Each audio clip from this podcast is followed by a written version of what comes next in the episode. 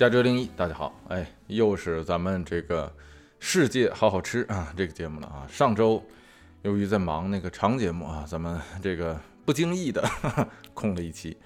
那这一周呢，啊，咱们来说什么呢？哎，现在是十月二十二号，就是我这个在录这一期节目的时候，马上呢，这个北美这边呢就要到这个万圣节了。咱们在很早很早以前有一期节目啊，专门讲万圣节的。哎，这个万圣节是怎么来的啊？它的历史啊，然后美国是怎样在这个节日上实行它的这个拿来主义的，是吧？把这个一个外来型的节日重新的包装成啊，这个典型的美国当今的一个流行文化的。哎，这个拿来主义啊，不得不说是美国人很厉害的一点，因为这绝对不单单不仅仅它只是一个流行文化而已啊。这个流行文化的背后是一个重要的产业链，呃，是带动着一条这个重要的经济。也就是所谓的万圣节经济，咱们在那一集也说过，是吧？这个万圣节啊，是美国这个全年消费的啊这个第二高峰啊，这个仅排在圣诞节之后，其背后拉动的呃这个就业市场也是非常的大的。美国人在节日上的这个消费能力啊，这也是很多国家呀啊，尤其是第三世界看来是无法比拟的。呃，一到这个万圣节的时候呢。或者说在万圣节前后啊啊，这个你就看美国的这个各大卖场啊、超市啊，哎，都早早的就上架了这个万圣节相关的这个周边产品，有服装啊，这个针对万圣节的各式各样的稀奇古怪的打扮啊，这个大多都是针对小朋友的，哎，那也有这个房屋的这个装饰，南瓜呀、骷髅啊、僵尸啊、棺材呀等等等等啊，摆放在前院。那除此之外呢，当然也就有这个针对万圣节的这个食品啊，或者说吃食。每到这个时候啊，各大厂商都开始针对呃万圣节开始出各式各样的特色的产品。除了像这个南瓜派之外呢，当然最主要的其实就是给糖果换包装啊。这个也这个大家就可以想象到那些这个知名品牌的那些糖果是吧？一到这个时候都会换上万圣节的包装。这个所谓万圣节的包装呢，主要就是几样特色啊，这个上面得有几个元素。哎，像什么蝙蝠啊、女巫啊、啊这个骷髅啊、啊等等等等，这些大多都只是包装上的不同，里面那个内容还是一样的。但是今年可口可乐的这个市场部搞了一个大动作，很有意思啊。他把这个大家知道，可口可乐下面有一个子品牌叫做芬达啊，芬达，芬达大家都知道是吧？它是一个这个橘子味的汽水。在今年九月初的时候啊，你看十月三十一号是万圣节是吧？九月初的时候。哎，这个可口可乐推出了一个芬达的这个万圣节特款，这个新特款的芬达呢，和呃这个普通的芬达是完全不一样的啊。这个首先来说，这个咱们刚才说了，这个普通的芬达是橙子味的啊，橘子味的汽水，哎，它的颜色是橙色的啊，或者说橘色的。那这个新款的这个万圣节特款的这个芬达呢，它呢是透明的塑料瓶，然后里面装的是纯黑色的啊这个液体。然后他把这个芬达的那个 logo 是吧，就是它那个那个标志和商标啊，它改成了荧光绿的颜色啊，从橙色改成了荧光绿。然后他给出的这个市场文案是怎么写的呢？很有意思，他说芬达啊，这种这个万圣节芬达啊，它有一种令人毛骨悚然的神秘味道，喝了之后会让人难以忘怀，你的味蕾会受到惊吓。所以如果你要有胆量，你就来喝一口。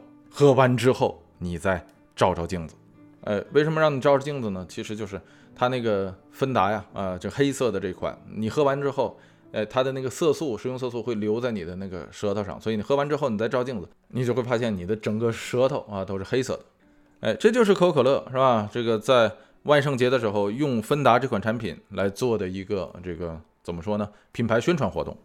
哎，这个动静搞得还挺大的啊！这个从这个角度上来看呢，啊，这个市场宣传活动还是挺成功的。哎，所以呢，由此呢，咱们这一期就来就着这个黑芬达，呃，来聊一聊可口可乐这个子品牌芬达所不为人知的黑历史。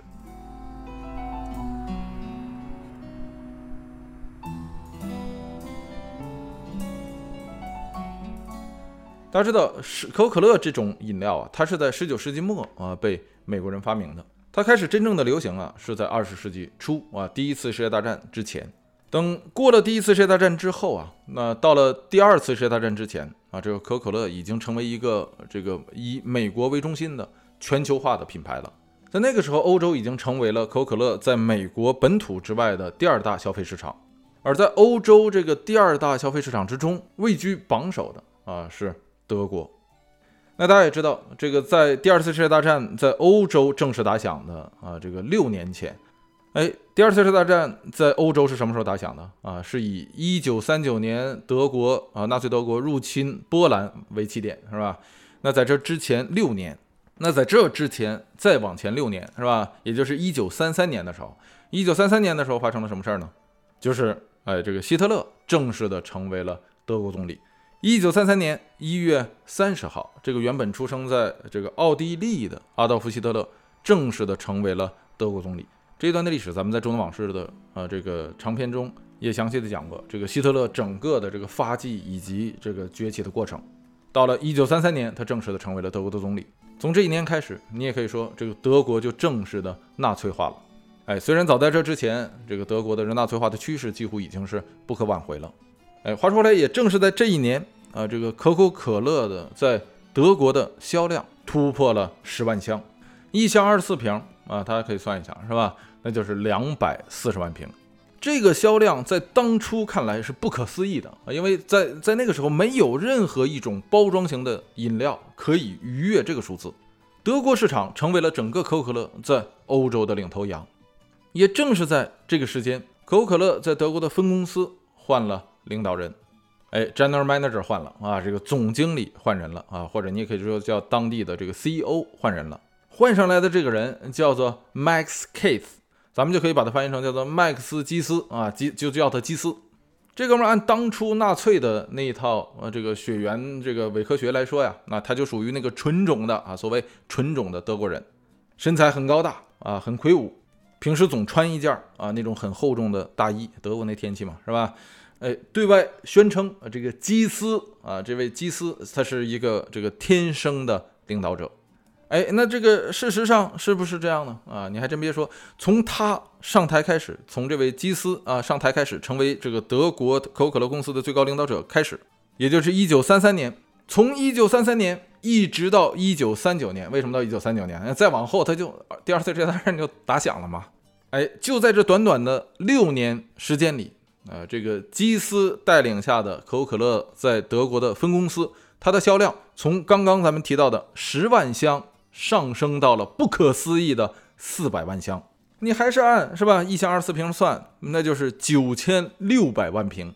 这是个什么概念呢？大家要知道，德国当初的总人口是吧？第二次世界大战打响之前也才不到八千万人，那就是当初的所有德国人是吧？下到刚会走，上到九十九是吧？这个。每个人基本上一年要至少消费一瓶，在当初看来，这对于一个包装型的饮料来说，这是不可思议的啊！这这这简直是个天文数字，并且这才几年呢，是吧？才短短六年，从三九年到三三年啊，三三年到三九年这六年的时间里，可口可乐在德国的销量上升了四十倍。大家不要忘了，在这期间还有一个重要的德国纳粹德国的一个重要活动，那就是什么呀？那就是一九三六年的啊，在这个纳粹。德国柏林啊举办的奥运会，哎，大家别看说事后啊啊，这个在这个呃二战打响之后，美国呃推出了很多说嘲讽这个这个一九三六年纳粹举办的这次奥林匹克的呃这个运动会的这样的这个影片也好啊，或者说纪录片也好，但是在当初啊一九三六年的这次奥运会，那可是美国的很多消费型公司的一个非常巨大的宣传市场，这其中就包括可口可乐。这个时候正是希特勒在这个德国如日中天的时候，同时，哎，也就是在一九三六年这一年啊，这个纳粹德国开始怎么样筹措是吧？征服欧洲，就开始准备战争了。其实啊，那在这个准备战争的第一步是什么呀？啊，那就是要在经济上能够自给自足。所以，一九三六年的时候，就是在这个奥运会举办的这一年，德国的二号人物啊，二号人物谁？赫尔曼·格林，大家都知道，宣布。啊，这个德国开始实行自给自足啊，这个自给自足就要干什么呀？就要打击国外来的这些公司，因为这些海外的公司是吧？这个所谓的这个外国公司在德国，它吃掉了德国自己的市场，那这不光是一个经济问题，因为它挣德国人的钱是吧？又同时将这些钱流入到了这个海外，更重要的事儿是啊，这个德国在当初已经开始备战了，如果战争一打响啊，你们这些外来的公司采取一点什么动作？那可能就会卡住我的经济命脉。所以啊，这个战争的第一步就是在经济上要准备啊，所谓的自给自足。所以从一九三六年开始，纳粹德国开始打击自己这个境内的外资公司。那面对这种打击啊，这个外来的这些公司会那么容易的就寻求跑路吗？啊，那当然不会，因为德国咱们在刚才说了是欧洲的一个非常巨大的消费型市场。这从可口可乐的案例中就能够看出来，所以绝大多数的外资公司在这个时候都是寻求说，我该如何在德国生存下来？那怎么生存呢？是吧？那就是这个宣称自己不在政治上站队嘛。这其中就包括了大量的美国品牌啊，这可口可乐只是其中之一。你像什么福特呀，汽车品牌呀，哎，还有什么石油品牌是吧？标准石油啊，等等等等，当初一系列的啊，这些美国的跨国公司在德国的政策都是这样。所谓不站队，其实你就是不能够反对，是吧？这个希特勒在德国所实行的一系列的这个政策，其中就包括反犹政策。那那具体怎么实行，是吧？那你看，你就不能够在德国的可口可乐的这个包装上印当初德国人啊，德国犹太人所说的那个希伯来语啊，其实是它不叫希伯来语啊，在当初叫叫做这个 Yiddish。那咱们也说过，是吧？呃，今天的这个很多希伯来语的，这个现代希伯来语的词源，都是从呃这个很大一部分呢。都是从当初的这个德国的犹太人所说的这个耶代史里头啊来的。哎，话说来，你就不能够在这个包装上印上啊这个耶代史，哎，你就要撤下这些啊这个德德国犹太语。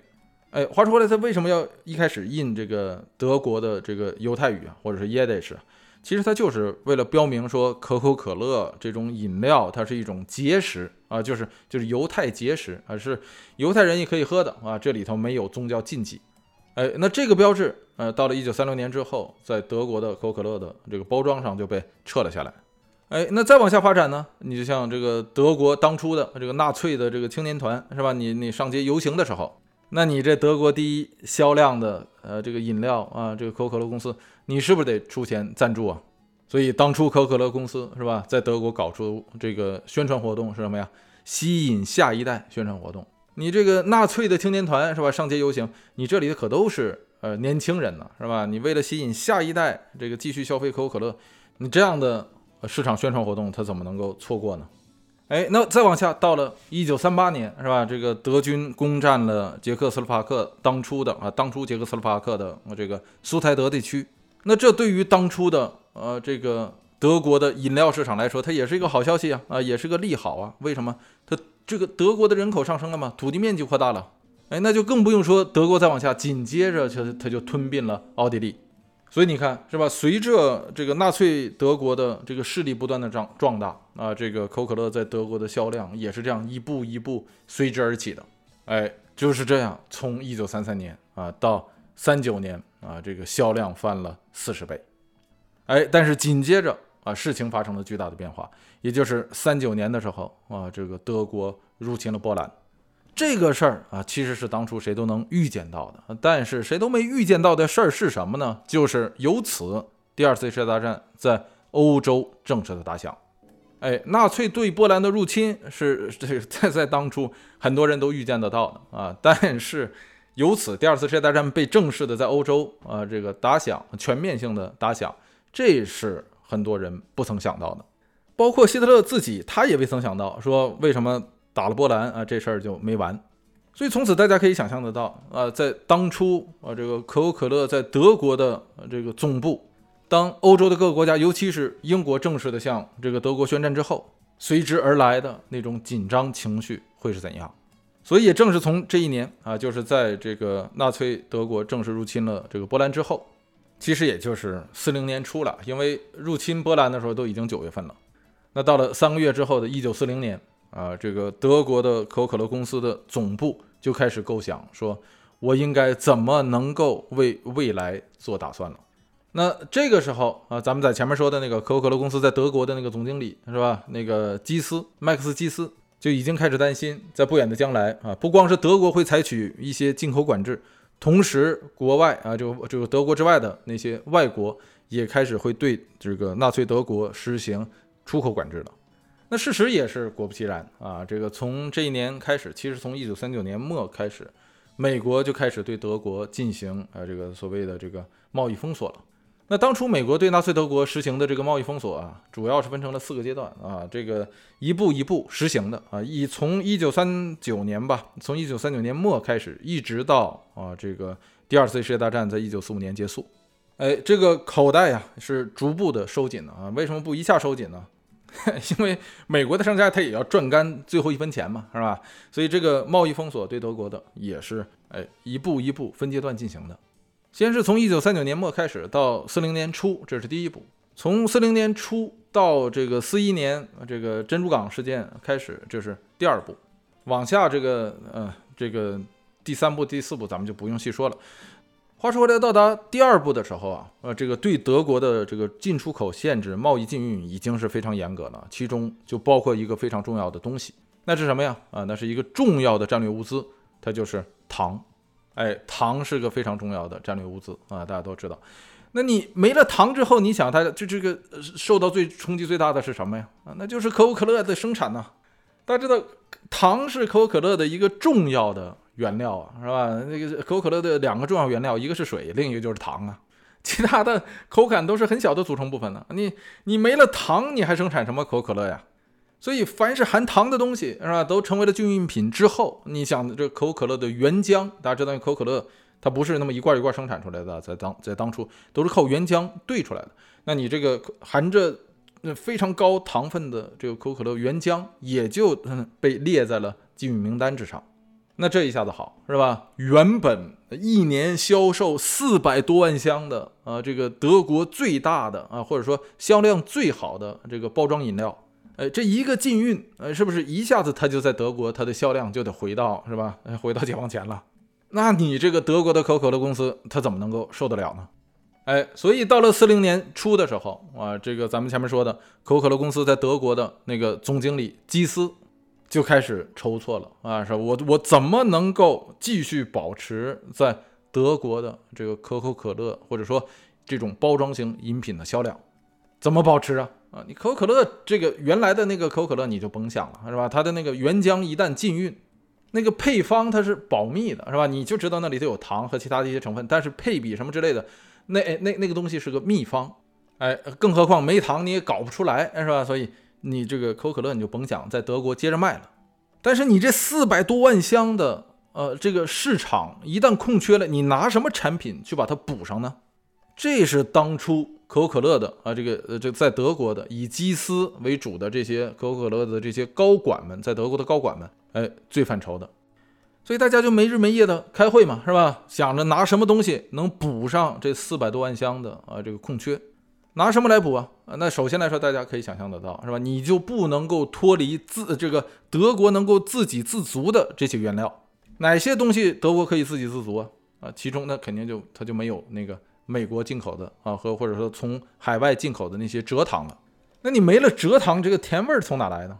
其实咱们在呃很多的节目中都说过，是吧？这个甜味儿啊，或者说糖这个东西啊，不光是靠甘蔗产的，人类吃甜的东西的这个历史很长很长了啊。这个尤其在中国的那个历史是非常非常长的，不是说在蔗糖出现之前啊人就没吃过它甜，那不是啊。这个果糖啊。蜂蜜呀，啊，这个日后咱们也会讲这个麦芽糖啊，包括加拿大的啊那个那个 syrup 啊，就是这个这个呃叫什么来着？呃，那个 syrup 怎么怎么翻译啊？对，那个蜂糖，这些东西都是糖，都有很长时间的历史了啊。所以并不是说没了蔗糖，或者说蔗糖普及之前人就没吃过甜的东西，这个是不对的。但只是说你蔗糖在这个时候，就是一九四零年左右的时候，是吧？你一旦被断供了，在德国。你拿什么甜味剂啊，可以补上这个蔗糖的这个空缺？你还得考虑到成本，哎，那就只有甜菜啊，就是甜菜里头的糖。那你说，那为什么德国人不能种甘蔗？德国的那个地理环境是吧？大家知道那个纬度，它种不了甘蔗。甘蔗这个东西得在热带地区，哎，至少是亚热带地区。你德国那个地儿是吧？太往北了，甘蔗那个植作物受不了啊。但是在德国，你可以种另一种甜味的来源，那就是。甜菜啊，叫英文叫做 sugar beets，大家可能很多都吃过甜菜啊，它是一种根茎类的食物啊，它有各式各样颜色的，最常见的是那个紫色的，在这边啊，这个拌沙拉常常往里切上几块啊，这个拌起来以后非常好吃，它的那个甜味是非常浓的，哎，至少是对于蔬菜来说啊，它那个甜味是非常甜的。甜菜这种植物啊，它的那个生产呃生长环境啊，它就是说它的那个耐寒度啊、耐寒性要比甘蔗强得多。哎，甘蔗这个东西在德国种不了，但是甜菜在德国是可以大面积种植的。那这个事实上也是如此啊，德国种了很多很多的这个甜菜，甜菜的这个产糖量呢，虽然没有甘蔗那么高，但是也能够最高达到百分之十八，所以它也是人类一个非常重要的啊这个这个产糖的作物。所以当初的这些可口可乐公司的这些高管们，第一个想到的就是甜菜。但是你拿甜菜做饮料，它肯定啊不是那么吸引人，对不对？所以，当你甜味儿够了之后呢，你得有一个说能够勾兑这种软性饮品的这种果味儿。哎，那是什么果味儿呢？哎，这个还是那句话是吧？你得找便宜的，呃，产量充足的，而且是德国能够自给自足的。那这个首选它就是苹果。苹果这个东西是吧？产量大，糖分它也不低，而且绝大多数人是吧？你你就是不爱吃苹果，那个苹果的那个清香味道也很好。那你看，这时候有了甜菜，有了苹果之后，你还缺一些什么提升味道的那个那个酸性？那个酸性从哪来呢？想来想去啊，就是从牛奶的一个副产品之中而来啊。这个东西就是乳清。乳清这个东西是制造奶酪啊、酸奶等等呃一系列奶产品的这个副产品。它是一种淡黄色的液体，就纯乳清啊。它的味道呢是酸的。同时，作为一个这个奶产品的副产品来说啊，乳清的那个成本呢非常的低。哎，所以这三样原料一凑有了是吧？第一个甜菜的糖，第二个就是苹果，第三个就是乳清，这三个主要原料啊，这个不断的勾兑，不断的尝试，最后啊，这个敲定了一个配比之后，一种全新的这个软性碳酸饮料，在一九四零年的纳粹德国就这样正式的诞生了。那现在唯一缺的啊，就是这个新产品的名字了。那基斯在一次这个会议中，跟这些德国的高管们啊，就是说这个这个产品该叫什么名字呢？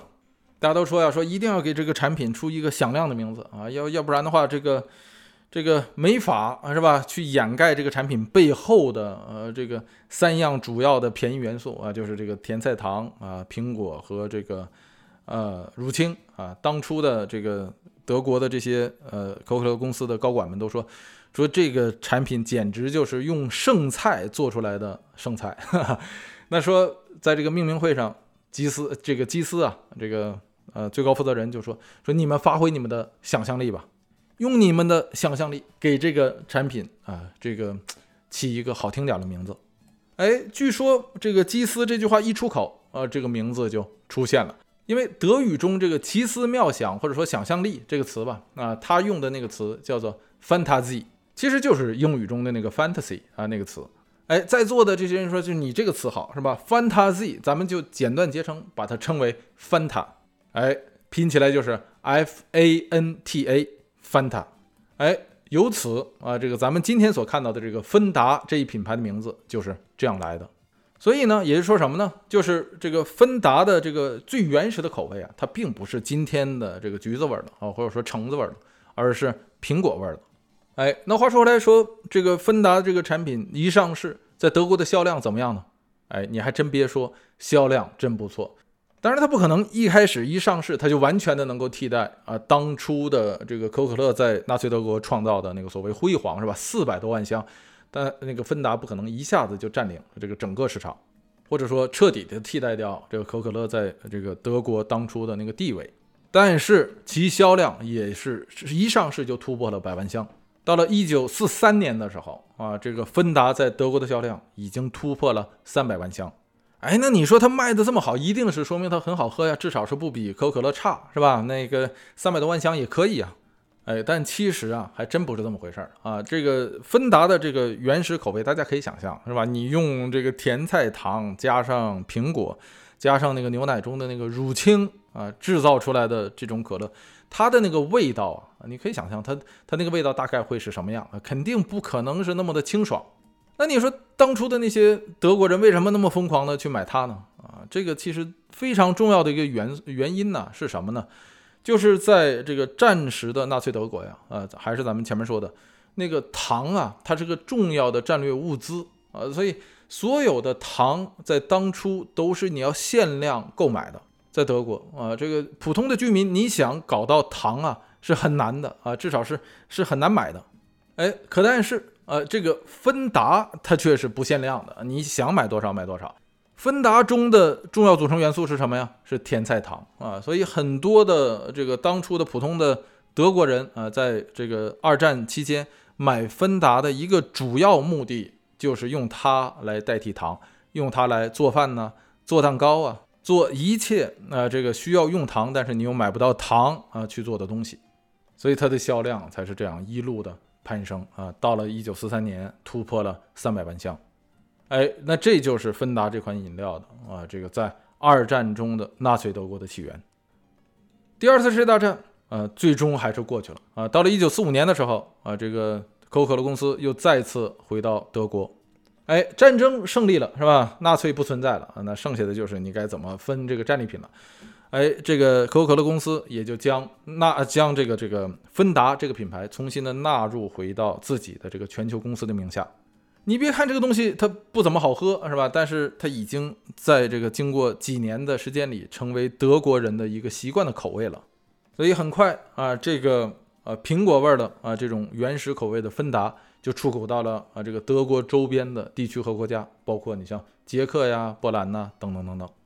那你说这个芬达它是从什么时候开始呃从苹果味儿转成今天大家所呃这个熟悉的这种橘子口味的呢？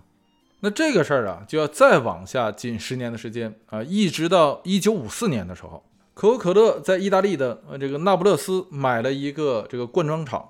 这个在意大利的灌装厂的所有者呀，啊，他叫做这个名有点长，叫做 Animalino Matalazzo di Licosa。哎，这个所有者啊，Matalazzo di Licosa，他就呃这个第一次的使用了以橙子啊去取代这个原先的这个苹果口味来。生产这个芬达，哎，这个很有意思啊！这个之前人们都是用苹果啊，这个到这儿那不勒斯突然改成了橘子，呃，是为什么呃这个改成橘子呢？呃，这个不不得而知啊。那不勒斯其实也不是著名的橘子产地，但是呢，这个那不勒斯呢，它它有一个就是在这个油画上或者在美术上啊，它有一个这个专有名词叫做那不勒斯橙，或者叫做那不勒斯黄。它是一种特殊的这个燃料，只有在那不勒斯生产啊。反正这个事儿也算是巧合吧。啊，这个芬达原本的这个苹果口味儿到了这儿啊，那不勒斯就突然啊改成了橘子口味儿。这款新口味的这个芬达先是在意大利啊，这个受到了普遍的欢迎。那从意大利开始啊，这个口味也逐渐就取代了原有的这个芬达的苹果味，成为了今天啊大家所喝到的啊这个现代的这个。口味的芬达，哎，那这个就是咱们今天要说的啊，这个芬达与第二次世界大战与纳粹德国的渊源和历史，好吧？那咱们这一期就说到这里。如果大家对图文更感兴趣，可以关注咱们的微信公众号，五个字：加州一零一，加州汉字一零一阿拉伯数字。每一期过后啊，咱们也会在公众号中抽出时间啊，会更新它的图文。如果大家想听到更多啊，在除了订阅这个世界好好吃这个子频道之外，可以关注咱们加州一零一的主频道，搜索加州一零一即可找到，并且不要忘了啊，咱们在呃这个今年年末呃这个加州一零一的长节目中啊，在这个呃蜻蜓、网易、呃小宇宙和这个微信公众号中还有抽奖活动，随机抽取八位啊咱们这个幸运的朋友们赠送中东往事的兑换码啊，当然还有咱们这个。加州一零一定制的呃这个马克杯，喜欢的朋友啊，这个欢迎参与。最后的最后啊，这个大家喜欢这个节目的话，不妨把它分享给你的亲人和朋友们，让我们一同来通过饮食了解世界，了解这个世界的历史。咱们这一周就说到这里，欢迎大家收听加州一零一世界好好吃，下期啊咱们 接着吃。